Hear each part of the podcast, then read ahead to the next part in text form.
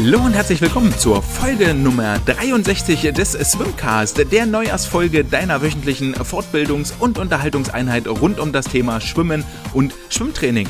Mein Name ist André, immer noch, auch im Jahre 2022 und ich freue mich, dass ihr heute wieder eingeschaltet habt. Das Mikro ist entstaubt, die Stimmbänder sind geölt und ich habe mir vorgenommen, weil wir haben jetzt irgendwie Neujahr und so, nicht mehr ganz so schnell zu sprechen eigentlich war ja meine Aufgabe oder mein Ziel, Aufgabe ist falsch, aber es war eigentlich so mein Ziel. Es gibt ja so Leute, die hören Podcasts immer in doppelter oder anderthalbfacher Geschwindigkeit, weil die Leute so langsam reden und das soll auf gar keinen Fall bei mir passieren, sondern der 0,5 oder 0,75 Tempo-Button, der sollte eigentlich eingeführt werden. Trotzdem, ihr sollt ja letztendlich mitkommen und folgen können und euch nicht äh, gestresst oder genervt fühlen. Deswegen mein Vorsatz für dieses Jahr, etwas langsamer zu reden, damit man vielleicht ein bisschen Zeit hat, den Gedankengängen auch etwas mehr zu folgen. Und damit heiße ich euch herzlich willkommen zur ersten Folge im Jahre 2022 am 13. Januar. Ich weiß, wir sind late to the party. Trotzdem wünsche ich euch allen noch ein frohes neues Jahr. Mögen Gesundheit, Glück, gute Gesellschaft die einzigen 3G sein, die euch durchs ganze Jahr begleiten. Dazu wünsche ich euch natürlich viele neue Bestzeiten, tolle Erlebnisse und am allerwichtigsten immer einen Grund zum Lachen. Und nun lasst uns gucken, dass 2022 besser wird als 2021. Kleiner Funfact am Rande, wir sind näher am Jahr 2070 als am Jahr 1970 dran.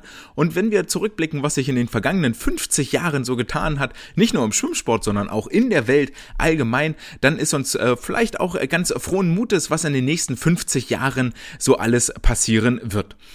Ich für meinen Teil hoffe, dass ich euch auch im kommenden Jahr unterhalten kann und mit Informationen und Wissen rund um den Schwimmsport versorgen kann. Jetzt nach den drei Wochen Winterpause, die dringend benötigt waren, ist auch wirklich nicht wahnsinnig viel passiert. Ähm, wir werden das ein oder andere jetzt gleich abhaken und abarbeiten, ähm, denn so ein paar Nachrichten gibt es durchaus, die einer Erwähnung wert sind und die mit Sicherheit an euch vorbeigeflogen sind. Wer den Social Media Kanälen folgt, hat vielleicht schon eine kleine Vorahnung der Swimcast auf Twitter und auf Instagram. Gerne mal folgen, so ein paar Informationen droppen dort, bevor ihr das hier im äh, Radio oder in euren Lautsprechern hört. Der Swimcast ist auch endlich in der Zukunft angekommen. Letzte Ding, letzte Eigenwerbung an dieser Stelle. Ihr könnt ihn jetzt auch auf Spotify bewerten. Ich würde mich freuen, wenn ihr fünf Sterne da lasst oder auch vier Sterne.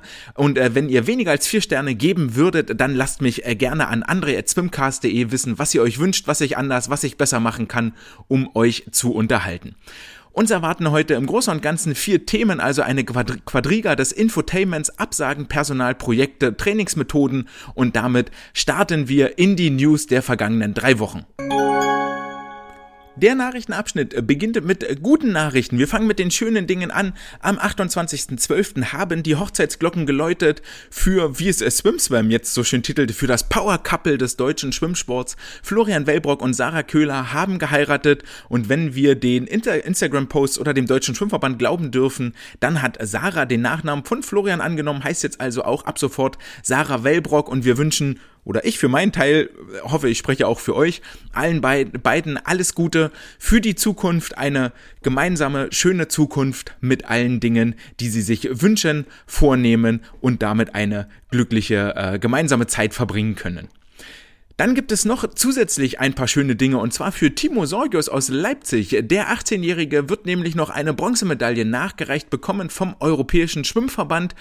Er belegte bei den Jugend-Europameisterschaften in Rom über die 200 Meter Freistil im Sommer den vierten Platz, wird aber nachträglich auf den dritten Platz hochgestuft, denn der Bronzegewinner Jovan Lekic aus Bosnien-Herzegowina ist im Zuge dieses Wettbewerbes des Dopings überführt worden und bekam dafür eine Zwei-Jahressperre beginnend mit den äh, Jugend-Europameisterschaften. Das heißt, Timo Sorgius rutscht vom vierten auf den dritten Platz nach oben und darf sich über ein verspätetes Geschenk freuen des Europäischen Schwimmverbandes. Eine Bronze Bronzemedaille ist wohl unterwegs nach Leipzig.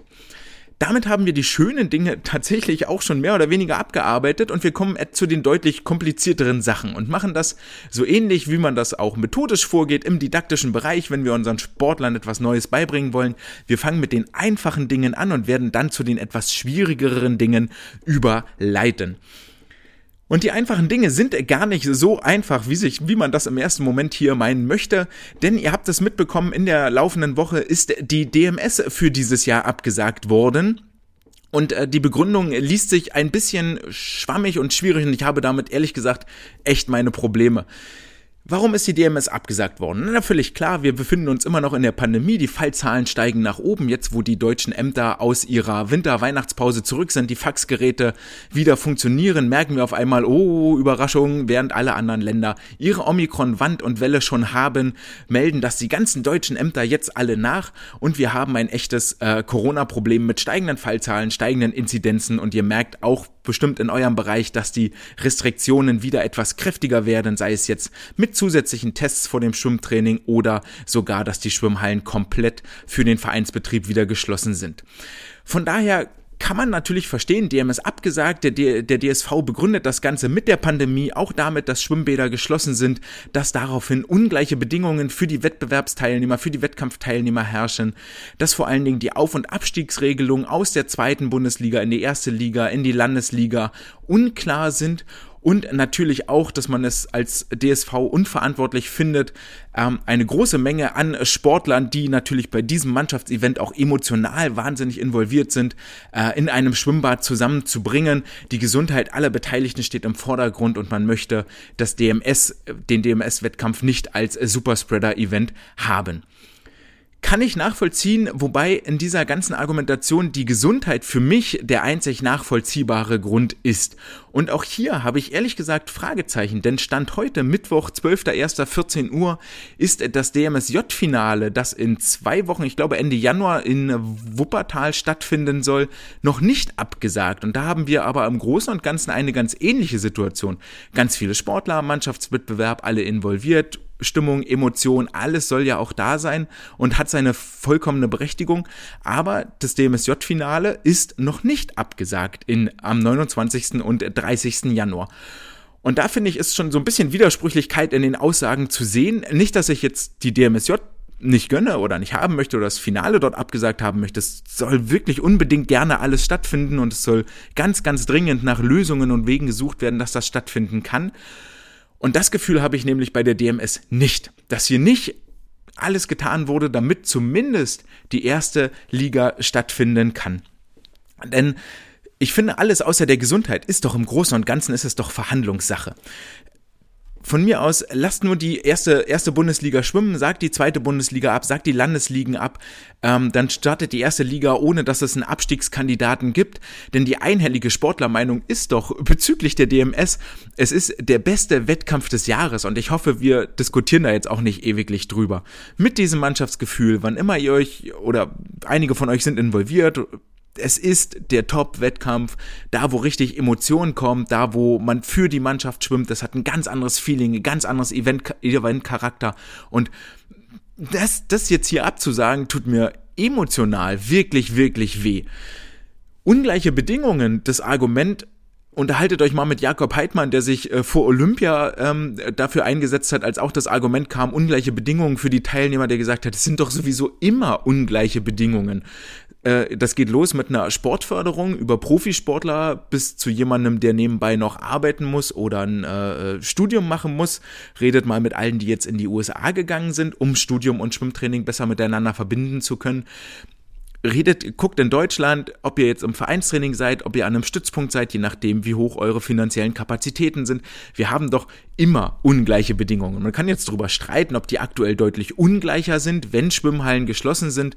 Ja, aber auch das doch auf niederem Niveau. Eigentlich würde ich doch erwarten, alle Teams, die erste Bundesliga schwimmen, haben auch Wege an ihrem Landeszentrum, Landesleistungszentrum mit den Kaderleuten, la la la, ins Training einzusteigen und äh, weiter trainieren zu können. Also meldet euch gerne, wenn es anders ist. Kenne nur nicht den Gesamtüberblick äh, über Deutschland, aber in meiner kleinen Welt und wie wir das bisher in der Pandemie gehandhabt haben, so wahnsinnig viele also in, in den Top-Athleten, in den Top-Spitzenathleten, ähm, so viele, die dort ohne Wasserzeiten waren, sind mir jetzt nicht untergekommen und ähm, in der ersten Liga reden wir genau über diese Top- und Spitzenathleten. Landesliga, zweite Bundesliga, überhaupt keine Diskussion. Da ist es ein Riesenunterschied. Wenn du nicht trainieren kannst, musst du auch nicht zu einer, zu einer DMS fahren, ist völlig klar. Ähm, Genau, ungleiche Bedingungen. Dann äh, Schwimmbäder geschlossen. Ja, okay, in Teilen Deutschlands, das weiß ich wohl. Das macht es natürlich auch schwierig, äh, überhaupt einen Wettkampfort zu finden für, für die erste Bundesliga. Ich weiß nicht, welcher, wer vorgesehen war als Ausrichter, äh, müsste ich jetzt echt lügen. Ähm, glaube, es war Wiesbaden, aber da bin ich jetzt wirklich überfragt, denn Wiesbaden war zumindest die letzte Ausgabe 20, weiß ich gar nicht, 2019 oder war 2020? Müsste 2020 gewesen sein, aber nicht mal da bin ich mir gerade sicher. Ähm, Natürlich muss man da gucken, wo da irgendwie ein äh, Veranstaltungsort äh, überhaupt sein kann, wo man die entsprechende Masse an Sportlern, Sportlerinnen, Trainern, Betreuern und so weiter unterbringt. Aber andere Sportarten schaffen das auch. Also bei den Basketballern sind in vielen Bundesländern zum Beispiel noch Zuschauer zugelassen. Auch bei den Fußballern sind Zuschauer in den Arenen. Ich weiß nicht, wie es beim Eishockey Handball aussieht, aber es ist ja von Bundesland zu Bundesland unterschiedlich. Und da kann ich mir schwer vorstellen, wenn äh, meine letzte Info war, in Hamburg bei den Basketballern dürfen 200 Zuschauer in die Halle kann ich mir eigentlich nur schwerlich vorstellen, dass eine DMS als höchste Schwimmliga Deutschlands, als erste Liga, äh, wo dann quasi auch alle, die reinkommen, gleichzeitig ja Sporttreibende sind, also Teilnehmer an der Veranstaltung, nicht, nicht Zuschauer. Das soll nicht möglich sein, das halte ich eigentlich für ausgeschlossen und ähm, ja, das kann ich, kann ich mir beim besten Willen nicht vorstellen. Und die Konsequenz, die wir jetzt aber haben aus dieser DMS-Absage, ist A, dass wir zumindest den Top-Athleten, den Mannschaften, die darauf hinarbeiten, erste Liga, äh, Event wieder wegnehmen. Wir haben keinen deutschen Mannschaftsmeister, das zweite Jahr in Folge. Wir haben keine Nachrichten darüber. Wir, und ist mir auch egal, ob wir jetzt darüber diskutieren, dass es legal ist, dass äh, Würzburg sich mit ganz viel ungarischen Talenten verstärkt oder was weiß ich, ist mir völlig egal. Aber wir produzieren keine Nachrichten, es gibt keinen Mannschaftsmeister, wir haben keine Wettkampfergebnisse, die Sportler untereinander sehen sich nicht, diese Austauschplattform fehlt. Das die Negativpunkte, die hier eintreffen, sind so krass überwiegend. Für mich verpassen wir hier im deutschen Schwimmsport mal wieder, möchte ich fast sagen, eine Chance, äh, Nachrichten zu produzieren, Gesprächsbedarf zu produzieren, der über Klatsch und Tratsch, und davon wird es gleich noch genug geben, der über Klatsch und Tratsch hinausgeht, sondern sich wirklich auf Leistungen fokussiert. Und ehrlich gesagt, ich fände halt einfach cool. So, ich fände es geil, wieder einen Fabi Schwingenschlögel oder einen Damian Wirling oder einen äh, äh, Lukas Mertens im Wasser zu sehen, um die Wette schwimmen zu sehen, Hanna Küchler und wie sie alle heißen. Ähm, die alle dort gegeneinander schwimmen zu sehen, im Wettbewerb, die Besten gegen die Besten.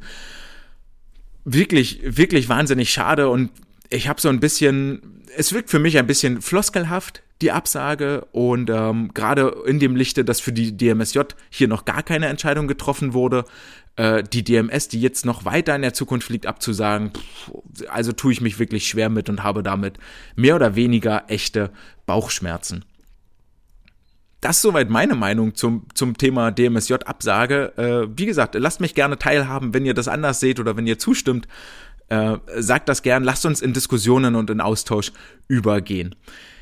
Und das war die leichte Sache von den komplizierten Dingen. Jetzt kommt nämlich die wirklich komplizierten Sachen. Und zwar das Personalkarussell im deutschen Schwimmverband dreht sich und dreht sich und dreht sich. Das ist keine wahnsinnig neue Erkenntnis, aber gefühlt, es hat nochmal an Brisanz und an Fahrt aufgenommen. Und warum das Ganze, dazu kommen wir gleich. Wir beginnen im Norden. Am Olympiastützpunkt Hamburg-Schleswig-Holstein hat nämlich der leitende Landestrainer Enno Visoli das äh, Handtuch hingeworfen oder die Pfeife an den Nagel gehangen, hat jedenfalls seinen Vertrag als leitender Landestrainer gekündigt und dort wird ab dem 1. Februar 2022 ein Nachfolger für seine Stelle gesucht.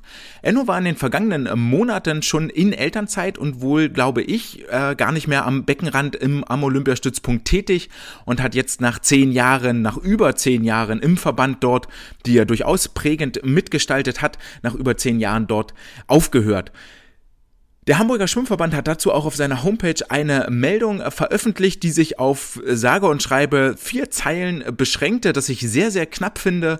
Das wirkt so ein bisschen, als wäre das nicht ganz im Frieden auseinandergegangen. Aber das ist reine Spekulation. Mag auch sein, dass Enno gesagt hat, ähnlich wie das auch schon, glaube ich, Mark Yasondara bei uns im Interview vor einiger Zeit angekündigt hat, dass es als Trainer einfach unfassbar schwierig ist, Familie und Trainerberuf unter einen Hut zu bringen. Alles, was so im Verband Vereinswesen äh, stattfindet. Das ist quasi fast unmöglich, das äh, vernünftig dort allen Punkten gerecht zu werden und mag sein, dass das jetzt auch für Enno eine Rolle gespielt hat. Jedenfalls ähm, am Hamburger Schwimmverband, im Hamburger Stützpunkt gibt es äh, weiterhin äh, Bewegung im Personalkarussell. Da war ja auch erst äh, vor kurzem ein Nachfolger für die TG2 eingestellt und jetzt könnt ihr euch noch bewerben bis 31.01. auf den Posten in der TG3 als Landestrainer in Hamburg. Und ihr habt natürlich richtig gehört, das war die äh, wieder vom Leichten zum Schweren. Das war die, die, das einfache Personalkarussell. Jetzt kommt das etwas schwierigere Personalkarussell, was nämlich mehr oder weniger, glaube ich, völlig unter dem Radar geflogen ist, weil es zeitpunktmäßig wahnsinnig geschickt lanciert war. Seit dem 22.12. steht auf der DSV-Homepage unter dem Reiter offene Stellen, nämlich die äh, Stelle des Chefbundestrainers ausgeschrieben. Kurz vor Weihnachten, still und leise, ist dort dieses äh, PDF aufgeploppt, dass ab dem 1.2.22 ein neuer neuer Bundestrainer gesucht wird, was natürlich direkt auch impliziert, dass Bernd Berghahn seinen Vertrag, der am 31.01. dann wohl endet, nicht verlängern wird und damit nach drei Jahren das Amt des Bundestrainers niederlegt. Er begann im Februar 2019, jetzt ist Februar 2022. Es war für mich nicht mehr herauszufinden, ob das ein reguläres Ende ist, also ob der Vertrag von vornherein, weil es passt so gut mit den exakt drei Jahren, von vornherein auf diese drei Jahre befristet war oder ob es eine ähm, ja, außerordentliche Kündigung oder ja, außerordentliche Kündigung an der Stelle ist, von welcher Seite auch immer. Spekuliert worden war schon lange, dass Bernd Berghahn seinen Posten ähm, nicht bis äh, Paris 2024 äh, fortsetzen wird. Jetzt haben wir mehr oder weniger Gewissheit und ähm, zwei Zitate, die er gegenüber dem MDR geäußert hat. Eines stammt aus Mitte September, wo er den Satz sagte, ja, ja, es, also es gibt immer zahlreiche und verlockende Angebote aus dem Ausland. Wie wir jetzt wissen, äh, im Dezember in Abu Dhabi war Bernd noch äh, durchaus erfolgreich und äh, sagte dann im Oktober 2021, nee, 2022 war auch jetzt, also knapp einen Monat später, gegenüber dem MDR bezüglich angesprochen auf äh, seinen möglichen Weggang aus Magdeburg, äh, dass der Magdeburger Stützpunkt aber nie zur Diskussion stand, sondern es stand nur im Raum, wie es mit der Verbandszukunft weitergeht, aber das ist jetzt erst einmal zurückgestellt. Okay, so wahnsinnig weit zurückgestellt ist das wohl nicht mehr, denn die Verbandszukunft hat sich hiermit entschieden. Als Chefbundestrainer wird er nicht mehr zur Verfügung stehen. Wer mag es ihm auch verübeln, der DSV ist ein schwieriges Feld und in dieser Doppelfunktion als Verbandstrainer in Magdeburg und Chefbundestrainer wird er sich über mangelnde Arbeit mit Sicherheit nicht beklagt haben. Wir dürfen gespannt sein, was sich da jetzt im äh, Februar 2022 tut, beziehungsweise wann dort eine neue Personalie bekannt gegeben wird. Möglicherweise ist die Ausschreibung ja nur eine proforma Ausschreibung. Sehr, sehr häufig passiert das ja in diesen oberen Stellen, dass man als Verband schon einen Nachfolger im Auge hat, dort interne Gespräche schon geführt haben, die Stelle aber noch offiziell ausgeschrieben werden muss, obwohl es eigentlich schon einen ganz, ganz klaren Favoriten gibt und jemanden, den man sich dort an der Stelle sehr gut vorstellen kann. Ob Bernd Berghahn jetzt wirklich aus Magdeburg weggeht oder nicht, das ist äh, nicht so ganz klar, denn äh, ebenfalls auffällig ist, dass in Magdeburg ein Vollzeittrainer gesucht wird am Bundesstützpunkt und zwar im Bereich des Grundlagentrainings. Auch diese äh, Stellenausschreibung wurde still und heimlich kurz vor Weihnachten am 21.12. veröffentlicht. Schön in der Zeit, wo dann zehn Tage sowieso keiner nachguckt und dann haben alle erstmal im neuen Jahr was anderes zu tun.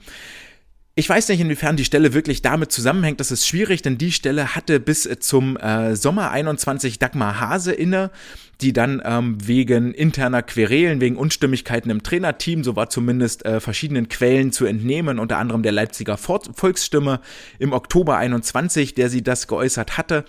Äh, genau, die Stelle im Grundlagentraining hatte Dagmar Hase inne, ist dann nach Leipzig gewechselt, hat dort der Leipziger Volksstimme eben dieses Interview gegeben, wo sie von Unstimmigkeiten im Trainerteam berichtet hatte. Ähm, und diese Stelle sollte oder ist jetzt nicht neu besetzt worden, was wohl durchaus für Verdruss beim verbliebenen Trainerteam in Magdeburg gesorgt hat, wenn dort natürlich eine ähm, sehr engagierte und äh, auch angestellte Trainerin wegfällt, ist das immer ein harter Schlag ins Kontor. Wir alle kennen das.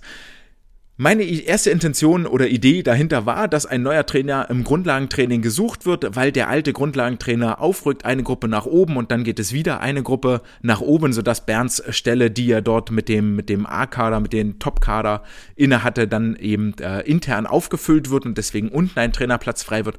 Das scheint wohl tatsächlich nicht so zu sein, von daher ähm, schwieriges Feld, ob jetzt hier äh, in Magdeburg ein sehr, sehr großer Umbruch stattfindet oder nicht.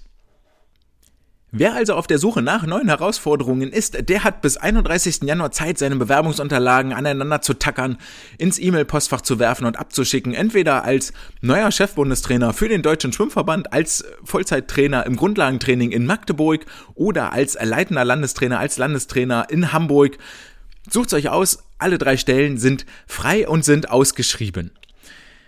Damit haben wir das äh, Personalkarussell, lassen wir auch hinter uns und gehen weiter im äh, Jahrmarkt des äh, Schwimmwesens. Am 29. und 30. Januar soll das DMS-Bundesfinale stattfinden.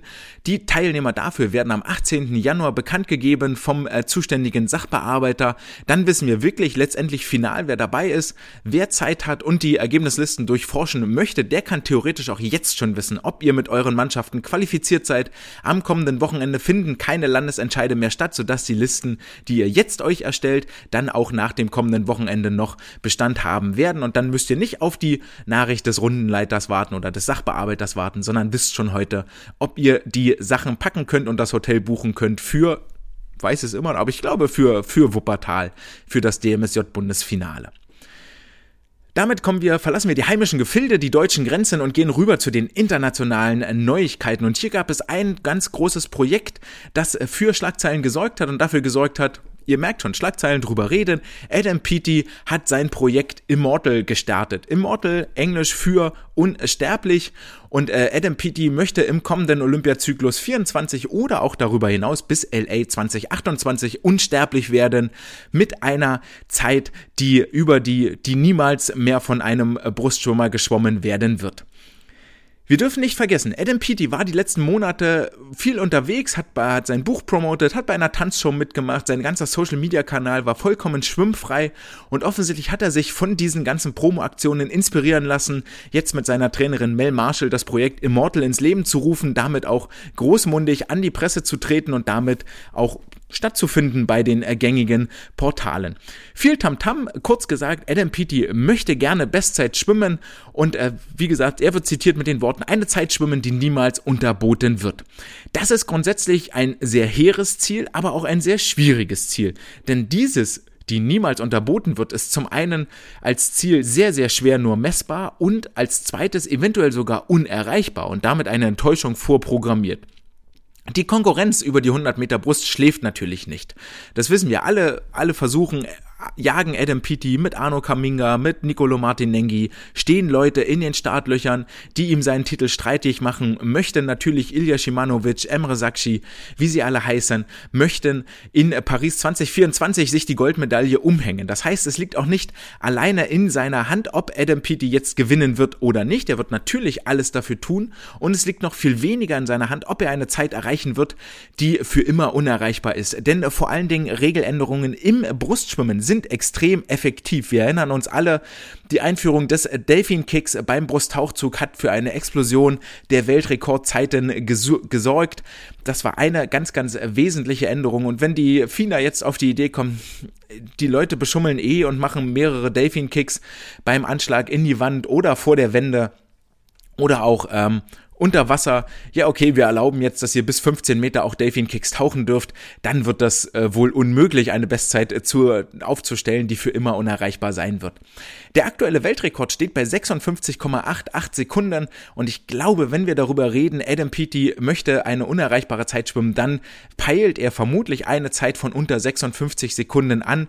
Und ich für meinen Teil bin zumindest gespannt, wie nah er an diese Grenze kommen wird, wenn er dort überhaupt herankommen wird. Wir dürfen nicht vergessen, auch Adam Peaty wird nicht jünger.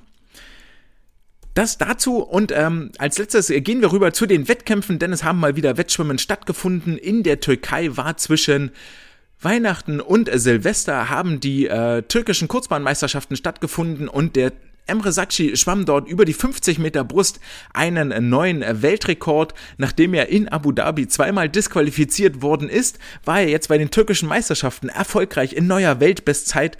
Die Meisterschaften haben ohne Unterwasserkameras stattgefunden. Es gibt aber durchaus Videobilder, die, die sein, sein Schwimmen von über Wasser zeigen. Da war erstmal nicht zu sehen, dass er äh, illegale Delfin Kicks gemacht hätte beim, ein, beim Anschwimmen an die Wand, beim Anschwimmen an die Wände. Er ist jetzt auch der erste Sportler, der jemals unter 25 Sekunden geschwommen ist, nämlich in 24,95 Sekunden verbesserte er die alte Bestzeit von Shimanovic und von Cameron van der Berg um sagenhafte drei Zehntel. Das ist schon richtig, richtig viel und wird ihn wohl auch nochmal ordentlich wurmen und äh, zeigt an, was bei den Weltmeisterschaften eigentlich so möglich gewesen wäre.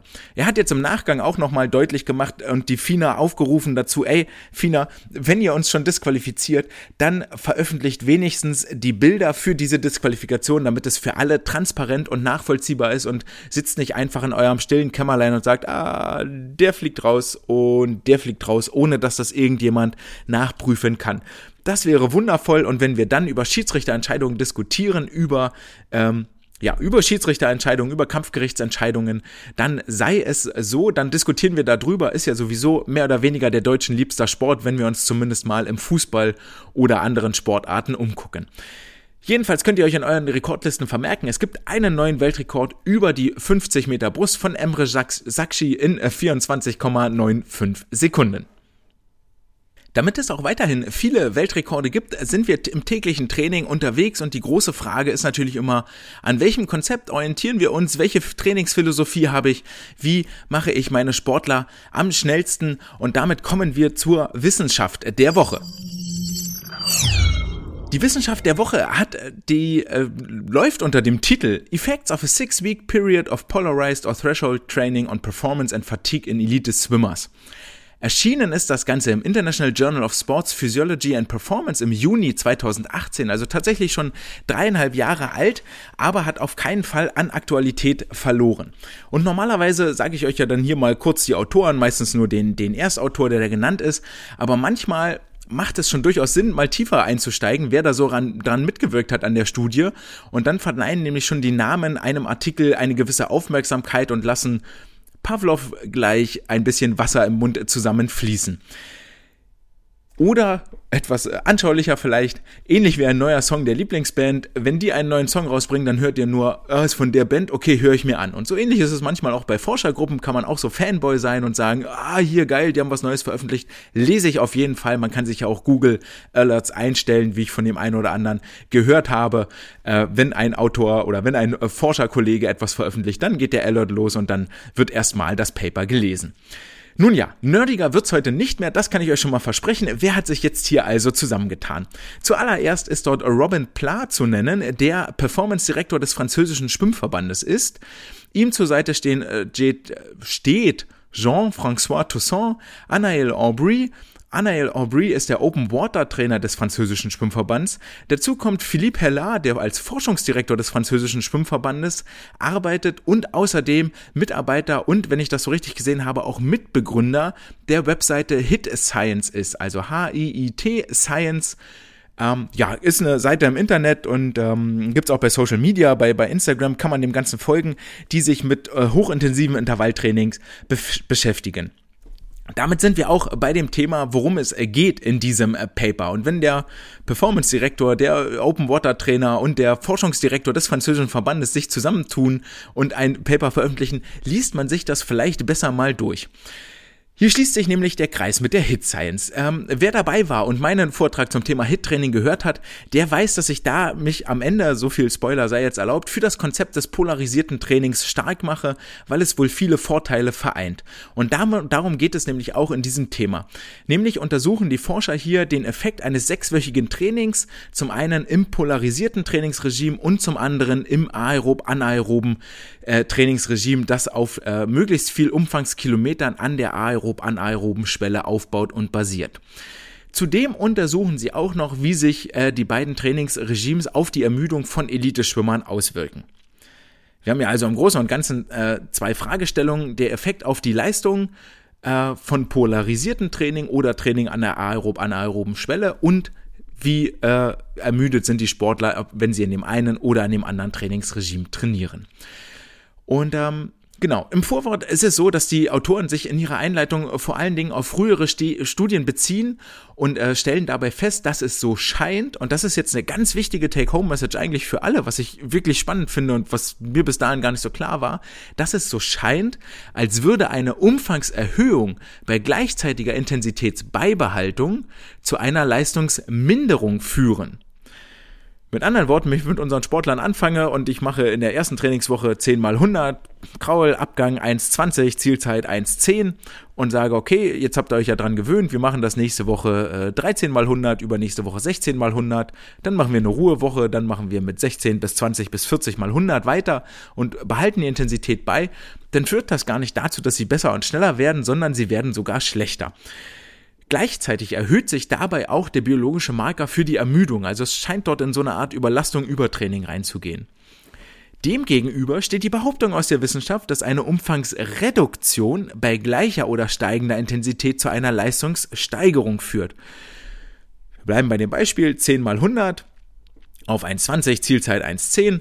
Wenn ich das Ganze jetzt äh, so nach und nach vielleicht runterfahre auf 8 mal 100, 6 mal 100 ähm, dann von mir aus auch die Intensität hochnehme, sage, okay, du musst 1,5 schwimmen, eine Minute schwimmen, dann mache ich sie wirklich schneller. Das klingt auch so ein bisschen nach äh, Tapern und sind hier irgendwie so zwei Vermutungen, die sie herausarbeiten aus den Papern, ohne das aber ganz klar zu sagen, so ist es, sondern wirklich, es scheint so und es wirkt so, als wäre. Sie äh, sagen außerdem den Hinweis, dass ganz, ganz viele Ausdauerathleten, sei es jetzt im Schwimmen, im Fahrradfahren, im Triathlon, im Laufen, in den vergangenen 15 Jahren dazu übergegangen sind, im polarisierten Trainingsregime zu trainieren. Und zwar aus den bekannten Gründen. Und hier ist wieder der HIT-Vortrag genannt, aerobes Training sorgt dafür, dass vor allen Dingen die peripheren Muskeln, also die, die nicht benutzt werden, ähm, gestärkt werden, äh, zu einer höheren Belastungsverträglichkeit beitragen, wo also mehr von dem produzierten Laktat dann umgesetzt wird. Und die Intensitäten, die ich reinbringe im polarisierten Training, dazu führen, dass ich meine VO2 Max steigere, also ich kann mehr Sauerstoff am Ende in Energie auch umsetzen. Und diese Fragestellung, diese grundlegenden ähm, ja, diese grundlegenden Überlegungen stellen sich hier an und haben daraufhin die Fragestellung entwickelt, die sie jetzt mit verschiedenen äh, Sportlern und Sportlerinnen durchgeführt haben.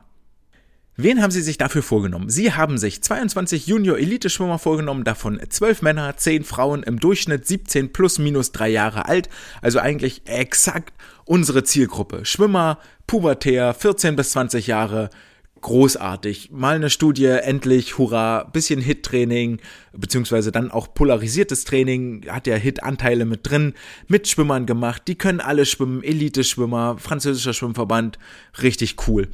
Und wie haben sie das Ganze gemacht? Sie haben über insgesamt 28 Wochen eine Intervention gefahren, also gut und gerne sieben Monate, was einem Großteil des Trainingsjahres entspricht. Und jetzt könnt ihr mal überlegen, wenn zu euch eine Forschergruppe ankäme und sagen würde, ey, pass mal auf mit deiner Gruppe, wir möchten jetzt die nächsten sieben Monate mal gucken, was bei folgendem Training passiert. Dann könnt ihr mal in euch gehen als Cheftrainer, ob ihr jetzt Ja sagt oder Nein sagt und wovon das abhängt, ob ihr Ja sagt oder Nein sagt. Wenn zu mir jemand so kommen würde, dann muss er eigentlich echt gute Argumente haben oder eine entsprechende Autorität, was vielleicht gleichzusetzen ist, mit Argumenten, damit ich das Ding wirklich durchziehe. Weil wenn seine Überlegungen halt Banane sind, dann fahre ich sieben Monate mein Team gegen die Wand und habe ein echtes Problem. Jetzt kann man davon ausgehen, ne? französische äh, Spitzenfunktionäre mit Ahnung von der Materie, die werden wohl beides Argumente und Autorität haben. Also haben sie sich jetzt die Sportler genommen und für 28 Wochen ihrem Trainingsregime unterworfen. Und wie sah das Ganze aus? Sie haben erstmal alles auf Baseline runtergefahren, haben also gesagt, ey, hier, wir machen eine Woche Pause, dann machen wir vier Wochen kontrolliertes Training, davon eine Woche äh, ganz konkret nur aerob und dann machen wir noch äh, zwei Wochen anderes Training drauf, sodass wir äh, vier Wochen klar alle mit den gleichen Voraussetzungen in die Intervention reinstarten. Dann machen wir einen Vortest. Der Test bestand aus 100 Meter, so schnell Sie können, 100 Meter Max und 60 Minuten später ein 5x200 Meter Stufentest, wo dann eben die äh, analog zur Laktat-Leistungsdiagnostik oder zur komplexen Leistungsdiagnostik ähm, Laktatkurven aufgezeichnet wurden und so physiologische Parameter bestimmt werden. Dann geht's ins Training, nämlich sechs Wochen äh, Trainingsintervention entweder polarisiertes Training oder Training aerob anaerobe Schwelle, dann eine Woche tapern, dann kam nochmal der Test.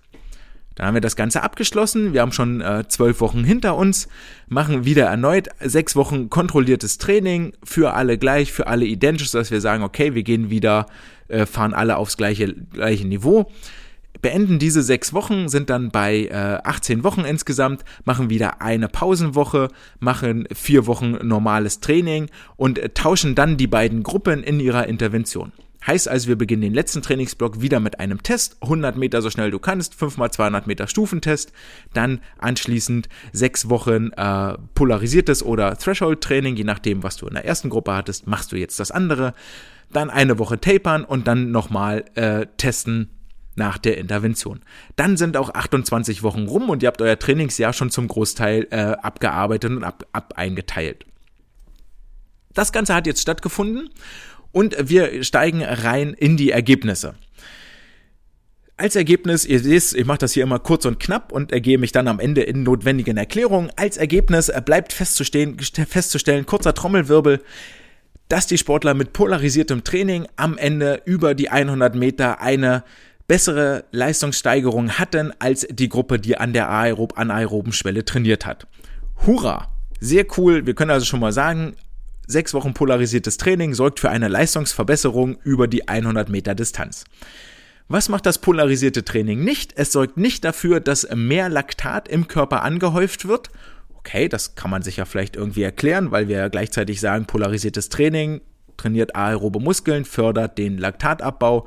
Das heißt, ich produziere vielleicht mehr Laktat, kann auch mehr abbauen. Das heißt, ich habe am Ende keine größere Laktatmenge im Blut sorgt aber auch nicht dafür, dass die Sportler bei der 4 Millimol Grenze, da wo man allgemeinhin die aerob anaerobe Schwelle definiert, eine höhere Schwimmgeschwindigkeit haben. Diese 4 Millimol Schwelle ist schon immer so eine Sache, da klingeln ein bisschen die Alarmglocken, die ist über die Gesamtbevölkerung, stimmt das so? Liegt die aerob anaerobe Schwelle bei 4 Millimol, ist aber von Individuum zu Individuum unterschiedlich. Wichtig, das hier nochmal zu betonen.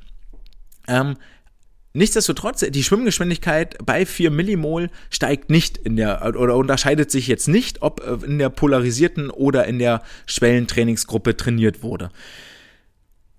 Ja, das nehmen wir jetzt mal so hin. Und die Forscher schlussfolgern aber oder begründen das damit, dass die Laktatkonzentration nicht ansteigt und die 4 Millimol Geschwindigkeit nicht ansteigt, weil sie vor den Tests immer nur eine Woche getapert haben und diese eine Woche zu kurz ist, damit der Organismus sich entsprechend anpassen kann. Was sie aber auch festhalten, ist, dass das Wohlbefinden, vor allen Dingen in den letzten Wochen der Intervention beim polarisierten Training, deutlich besser war als im ähm, als beim Training an der aerob anaeroben Schwelle. Also die Sportler haben sich nicht so müde gefühlt, nicht so erschöpft, waren generell nicht so nicht so erledigt, nicht so kaputt, nicht so das ne, hat ja dann auch was mit der Psyche zu tun, mit dem mentalen. Was ich dann wieder sehr, sehr spannend finde, weil ich halt auch in meinem Vortrag explizit darauf hinweise, dass polarisiertes Training und Hit-Training immer äh, dazu tendiert, die Sportler mental zu überfordern. Und hier sehen wir jetzt, äh, wenn ihr das geschickt anstellt und mit den mit guten äh, Intensitätsverteilungen im Training arbeitet, dann lässt sich dieses Überarbeiten, dieses äh, Übertraining auch vermeiden. Das ist auch wichtig, diese Message hier mitzunehmen. Reden wir ganz kurz über Zahlen. Was heißt das jetzt, wenn sich die Sportler im polarisierten Training verbessert haben über die 100 Meter Zeit? Dann heißt das, vorher sind sie im Schnitt 68,7 Sekunden geschwommen, nach dem polarisierten Training 68,0 Sekunden, im Threshold Training 68,4 zu 68,4 Sekunden. Also wirklich äh, gar keine Veränderung und im polarisierten sieben Zehntel schneller geworden. Die Laktatkonzentration polarisiert 12,4 auf 12,9 im Threshold-Training von 11,8 auf 12,5. Okay, war jetzt für beide ähm, nicht, nicht signifikant, nicht irgendwie entscheidend. Die Geschwimmgeschwindigkeit von 1,32 auf 1,33 beziehungsweise 1,32 auf 1,34. Hm, ja, okay, nehmen wir, pff, hier haken wir ab. Äh, und die äh, VO2 Max äh, war auch unverändert von 56 Milliliter pro Minute pro Kilo Körpergewicht auf 56 und 56,4 auf 58,7 im Threshold-Training. Also hier schon eine Verbesserung, aber auch puh, nur so ein äh, vermutlich kleiner Trainingseffekt, also nichts, was man jetzt aufs Training zurückführen konnte festzuhalten bleibt das mit der Zeit, das ist wirklich äh, ganz, ganz entscheidend. Sieben Zehntel schneller geworden zu gar keiner Veränderung. Wichtig auch an der Stelle vielleicht zu betonen, dass es nicht so ist, dass alle Sportler im polarisierten Training sich verbessert haben. Die Mehrzahl der Sportler hat sich verbessert. Es gab aber auch einige, wo die Leistung zurückgegangen ist im polarisierten Trainingsregime.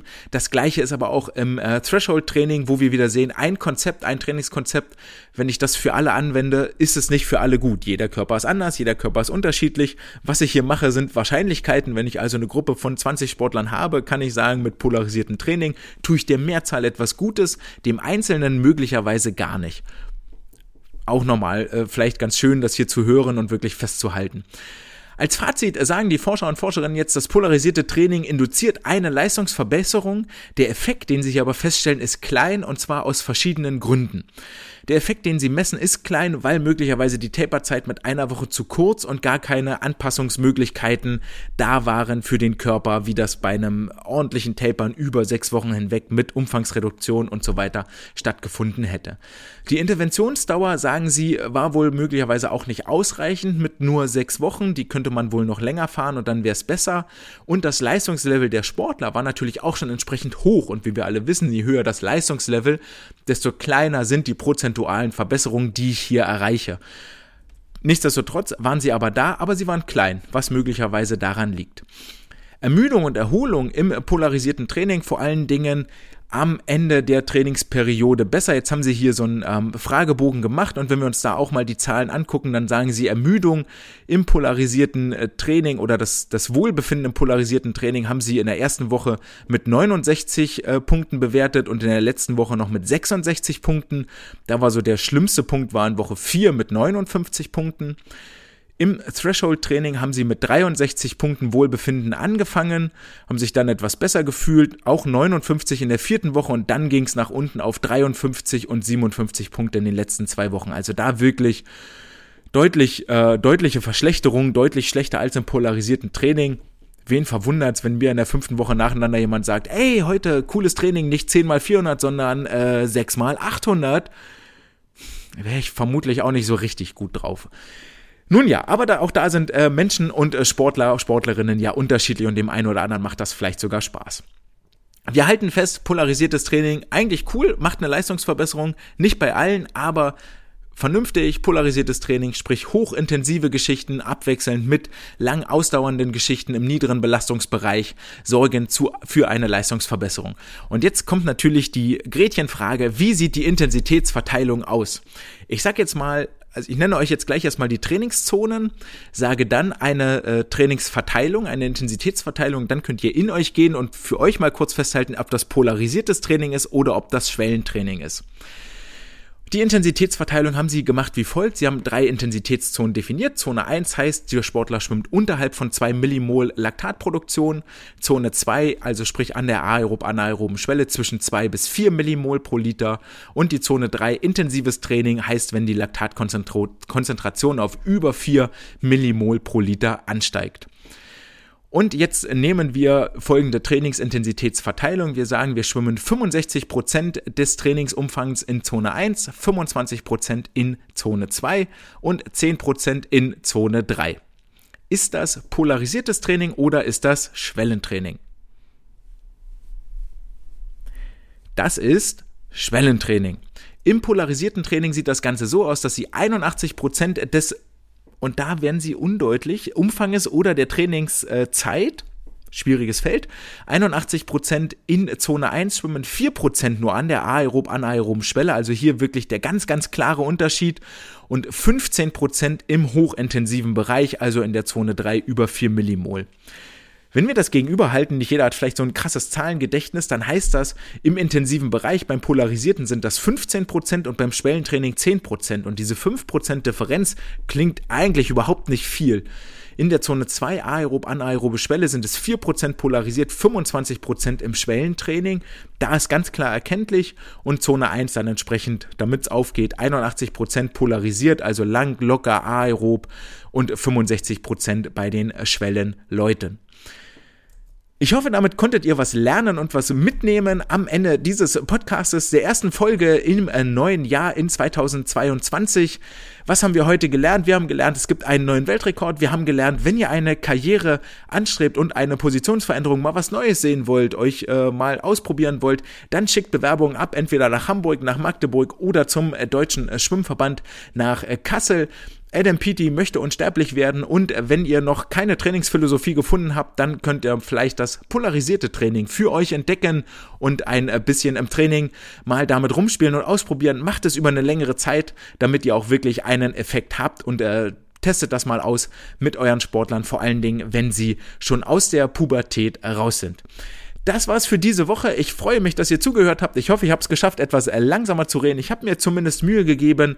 Wenn es euch gefallen hat, dann lasst gerne Sterne da bei Spotify. Wenn es euch nicht gefallen hat, aus welchen Gründen auch immer, wenn ihr eine Meinung habt zu dem, was ich gesagt habe, zur DMS oder den anderen Geschichten, dann schreibt mir gerne eine E-Mail andre@swimcast.de. Ich freue mich immer über Feedback und äh, Rückmeldung. Ansonsten wünsche ich euch eine gesunde Zeit, dass ihr weiter trainieren könnt mit euren Sportlern. Wenn ihr noch auf Wettkämpfen seid, dann dort viel Erfolg. Am Wochenende jetzt, glaube ich, Otto Fahrschwimmfest als äh, großes Highlight dabei. Wir hören uns äh, nächste Woche Donnerstag wieder mit Neuigkeiten aus der Schwimmwelt. Das war's für heute. Ein schönes Wochenende. Ciao.